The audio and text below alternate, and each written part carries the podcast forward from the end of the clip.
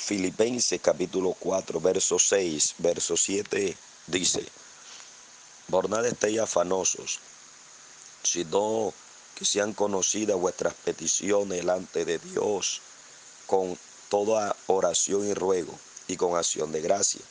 Y la paz de Dios, que sobrepasa todo entendimiento, eh, guardará vuestros corazones y vuestros pensamientos en Cristo Jesús.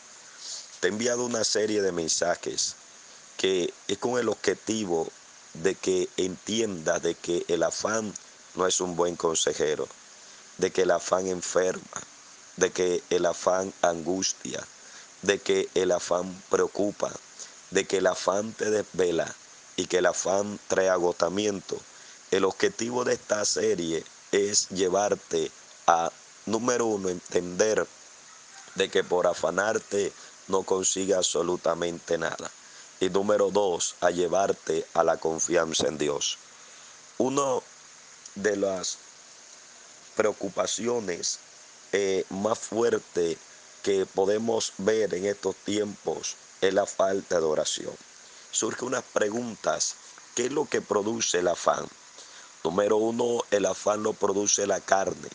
Cuando hablamos de la carne, hablamos de, de la parte espiritual que no confía en Dios, que la parte espiritual que se revela contra Dios, con ese viejo hombre que llama la Biblia, que se revela contra Dios y que no le gusta confiar en Dios y que no le gusta esperar en Dios.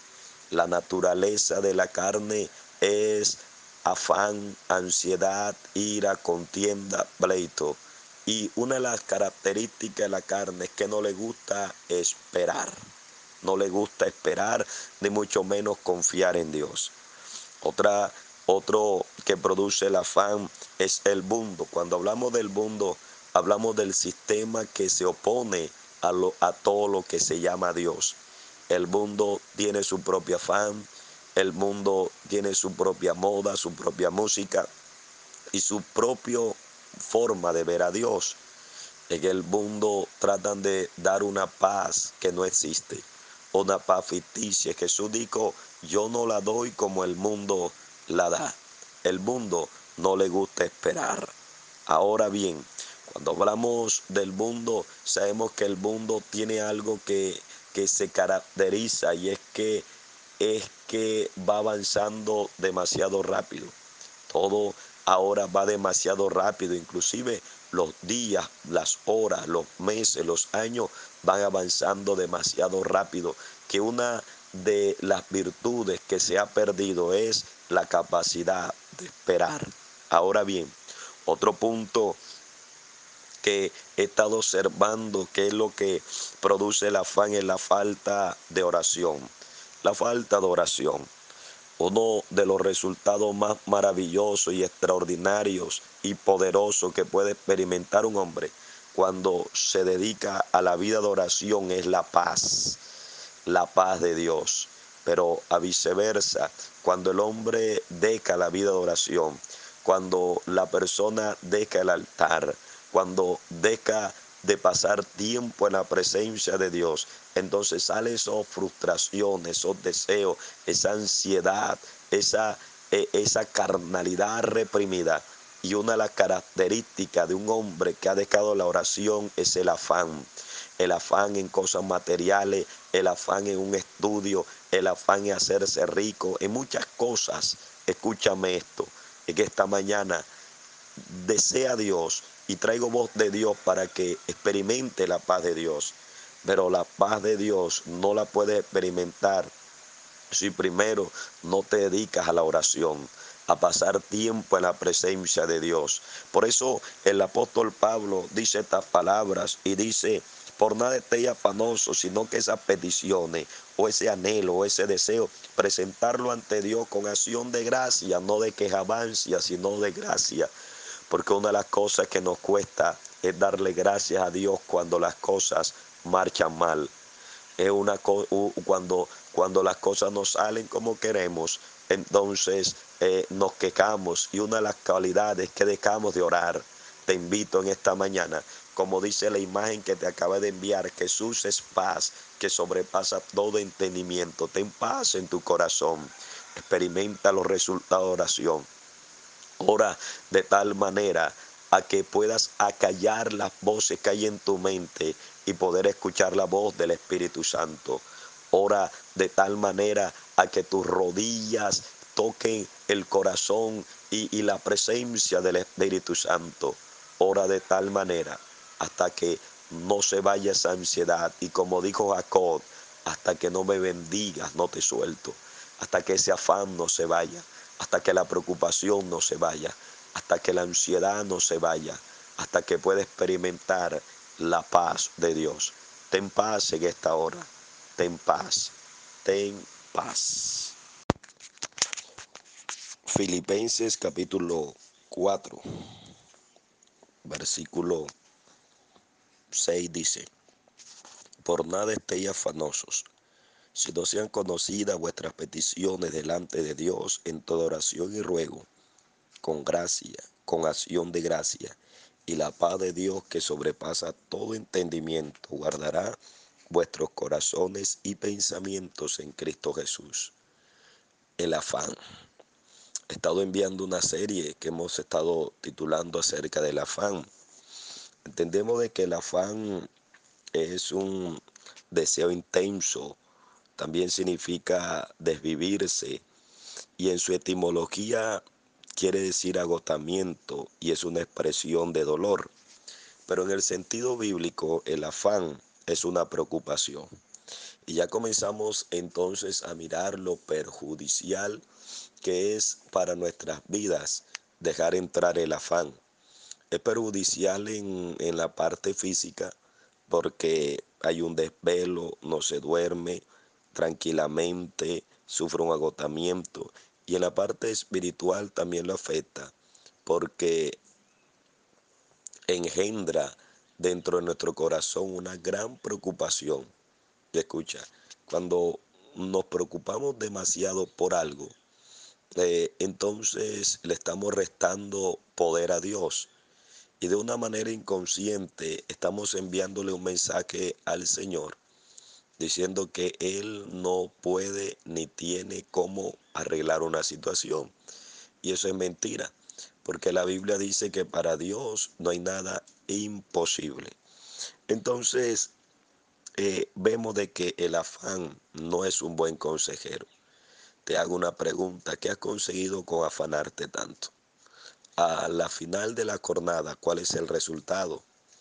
A la final de toda la jornada, ¿cuál es el resultado de una vida de afán? Seguramente tu respuesta es cansada, agotada eh, y con una preocupación. Jesús dijo en uno de sus versículos que por mucho que tú te afanes, no podrás añadir a tu estatura un solo codo.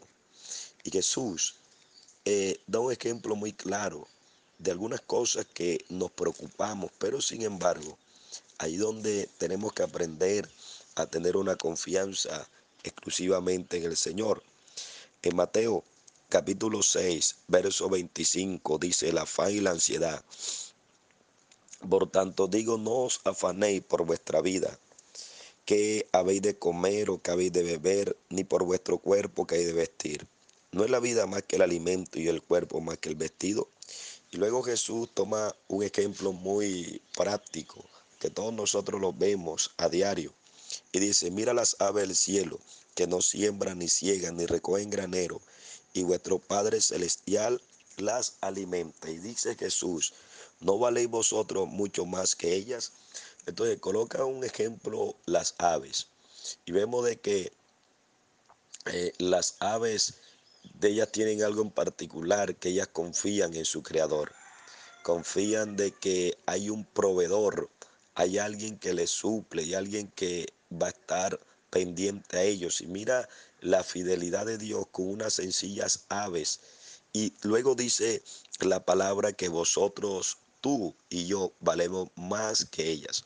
Nunca verás una ave preocupada. Nunca vas a ver una ave estresada. Nunca vas a ver una ave muriéndose de un infarto porque eh, no tiene para para los alimentos, ni para crear a sus polluelos, ni, ni vas a ver una ave triste, porque Dios, Dios cuida de ellas. Y escucha, si Dios tiene el poder para cuidar de esas cosas, eh, eh, detalles mínimos, y que de pronto para nosotros no son muy importantes, cuanto más Dios va a tener cuidado de ti. Escúchame esto, uno de los resultados de confiar en Dios es la paz. Dios no te quiere ver preocupado ni preocupada. Dios no te quiere ver turbado y turbada. Dios no te quiere eh, vivir o ver una vida de agotamiento o de una expresión de dolor. Dios te envía este mensaje y traigo palabra de Dios para ti, de que aprendas a descansar en Dios. El afán no es un buen consejero. Descansa en Dios. Aprende a dejar las cosas en las manos de Dios. Aprende a creer en su palabra. Aprende a creer en su promesa. Aprende a confiar en que Dios es fiel y que Dios tiene el control de todo. Te bendigo esta mañana y y la intención de Dios a través de este mensaje es que aprendas a confiar en Él. Escucha esta palabra. Vosotros valéis mucho más. Vosotros vales mucho más. Para Dios eres importante y Dios tiene, tiene cuidado de todos los detalles. Tiene cuidado de ti y de tu familia. Dios te bendiga. Filipenses capítulo 4, verso 6 dice así. Por nada estéis afanoso, si no sean conocidas vuestras peticiones delante de Dios en toda oración y ruego con acción de gracias. Y la paz de Dios, que sobrepasa todo entendimiento, guardará vuestros corazones y vuestros pensamientos en Cristo Jesús. Esta semana que iniciamos, voy a estar enviándote una serie eh, de audios titulado bajo el tema El afán y la ansiedad. Y he tomado como texto este, este verso. Y tenemos que entender primeramente qué es el afán. El afán, el diccionario, la Real Academia, define que el afán es un esfuerzo, un esfuerzo. Y hasta allí el significado no tiene ningún problema, porque todos nosotros para alcanzar algo en nuestra vida necesitamos hacer un esfuerzo, un esfuerzo para levantarnos, un esfuerzo para trabajar, en fin, nada es gratis, todo necesita un esfuerzo. Pero el, el, otro significado de la palabra afán quiere decir desvelarse, de vivirse y viene de la etimología que significa agotamiento y en su expresión el afán significa dolor. En el sentido bíblico, la palabra afán y ansiedad quiere decir preocupación. Entonces ya nos comienza a ampliar un poco más eh, el concepto de lo que es el afán. Y por eso el apóstol nos recomienda que por nada estéis afanosos. La imagen que te acabé de enviar dice, no te afanes por nada. Dios tiene cuidado de lo más mínimo de tu vida. Y sí, que cuando tú y yo caemos en un afán, entonces viene el desvelo y gente que no duerme tranquilo porque hay una preocupación, hay un afán, hay una ansiedad, se desvive y entonces el afán llega con ello el dolor y la preocupación. La Biblia es amplia acerca de la situación, acerca del afán. De hecho, Jesús mismo en Mateo capítulo 25, eh, verso capítulo 5, verso 25 nos habla acerca del afán. Antes que Pablo nos aconsejara que por nada estuviéramos afanosos, Jesús ya había hablado a los discípulos, porque hoy estamos viviendo en un tiempo donde la mayoría de personas, donde la mayoría de nosotros entramos en un afán, en una ansiedad, sobre todo por en fechas especiales o en fechas puntuales, que necesitamos que todo se dé rápido. De hecho, a veces le pedimos a Dios una respuesta y entramos en un afán, en una ansiedad para que Dios nos responda y acelerar el tiempo perfecto de Dios. Escucha esto. Los tiempos de Dios son, totalmente diferentes a los nuestros. Y Dios no sufre de afán, no sufre de estrés, no sufre de preocupación, tampoco anda en angustia ni desesperado, porque Dios todo lo tiene controlado. Dios todo lo tiene eh, eh, eh, en su debido tiempo, nos dará la respuesta. Escúchame esto, por favor. Jesús, hablando acerca del afán, en el capítulo 6 de Mateo, verso 25, dice, por nada, por nada estéis. Dice, por tanto digo, no os afanéis por vuestra vida. Entonces aquí comienza a hablar una serie de cosas que nos afana, que nos desespera y que nos preocupa, que vamos a estar analizando o tocando. Pero el consejo en esta mañana de parte del Señor es por nada esté afanoso. Dios tiene cuidado de las cosas mínimas de tu vida de mi vida. Descansa en Dios. Descansa, descansa, descansa en Dios. Filipenses capítulo 3, verso 13, verso 14 dice, hermanos, yo mismo no pretendo haberlo ya alcanzado pero una cosa hago, olvidando ciertamente lo que queda atrás y extendiéndome a lo que está delante. Prosigo a la, a la meta, al premio del supremo llamamiento de Dios en Cristo Jesús. Te he estado enviando una serie de audios hablando acerca de palabras eh, maravillosas que se encuentran en este versículo y hemos estado mirando frase por frase. La vez pasada hablamos acerca de que todavía no lo había alcanzado. Hablamos de que hay cosas poderosas que Dios tiene para nuestras vidas. Pablo, a pesar de que había visto grandes cosas que Dios hacía con él, era alguien que sabía que Dios todavía no había terminado con él. Así como Dios no ha terminado contigo, todavía Dios tiene cosas maravillosas que todavía no has visto lo grande, lo poderoso que Dios va a hacer con tu vida. Luego, la otra frase que aparece es, pero una cosa hago, olvidando ciertamente lo que queda atrás y extendiéndome a lo que está delante. Pablo sabía de que la única forma de poder extenderse hacia adelante era olvidando su pasado. Los lectores de la Biblia sabemos de que Pablo tenía un pasado oscuro, tenía un pasado que lo atormentaba, que lo afligió, alguien que hizo cosas desagradables ante la presencia de Dios y que él no se enorgullecía por todas las cosas que hizo en su pasado, a lo contrario, se avergonzaba por ello. Y así, igual que él, tú y yo hemos hecho cosas, hemos cometido errores, fallas, pecados, equivocaciones en nuestro pasado y que seguramente nos avergonzamos por aquellas cosas y que no son, son motivos de aplaudir, ni, ni, ni de saltar, ni de traer, ni nos hace sentir orgullosos. El problema de muchos de nosotros es que nos estancamos en el pasado, es que nos detenemos en el pasado es que nos paraliza el pasado. Y allí es cuando comienza a haber un problema grave.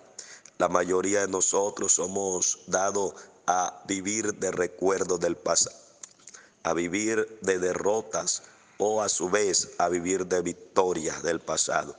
El pasado no es un buen consejero, el pasado nos estanca, nos detiene, sea cualquiera situación que hayamos cometido. Cada uno de los que estamos acá, cada uno de nosotros, los que va a escuchar este audio, seguramente hay cosas del pasado que quisiéramos cambiar, que quisiéramos remediar, o que quisiéramos enmendar, pero lastimosamente no se puede. Lastimosamente es imposible. Realmente es algo que es imposible realizar, volver al pasado. Si cada uno de nosotros tuviéramos ese poder o se inventara una máquina del pasado, créame que se volvería el invento más famoso y volvería una persona multimillonaria, porque la mayoría de nosotros quisiéramos volver exactamente a un punto, exactamente a una hora, exactamente a un año, a un día de nuestro pasado para no cometer los errores. Pero eso es imposible, lastimosamente no se puede. Por eso el consejo que nos da el apóstol Pablo es extendiéndome a lo que está delante, porque la bendición, la respuesta, la restauración, la conversión no está en el pasado, está hacia adelante. No está en el pasado, está hacia adelante. Pablo sabía que lo que venía para adelante era algo glorioso. Como lo que viene para ti es algo glorioso, es algo poderoso. La bendición que Dios trae para ti no está en tu pasado, no está, no está en lo que hiciste. Mira lo que dice Eclesiastés capítulo 3, verso 15 y termino con este verso. Eclesiastés 3:15 dice, aquello que fue ya es y lo que ha de ser fue ya. Y Dios restaurará lo que pasó. Dios restaurará lo que pasó. Lo grande que Dios tiene para ti.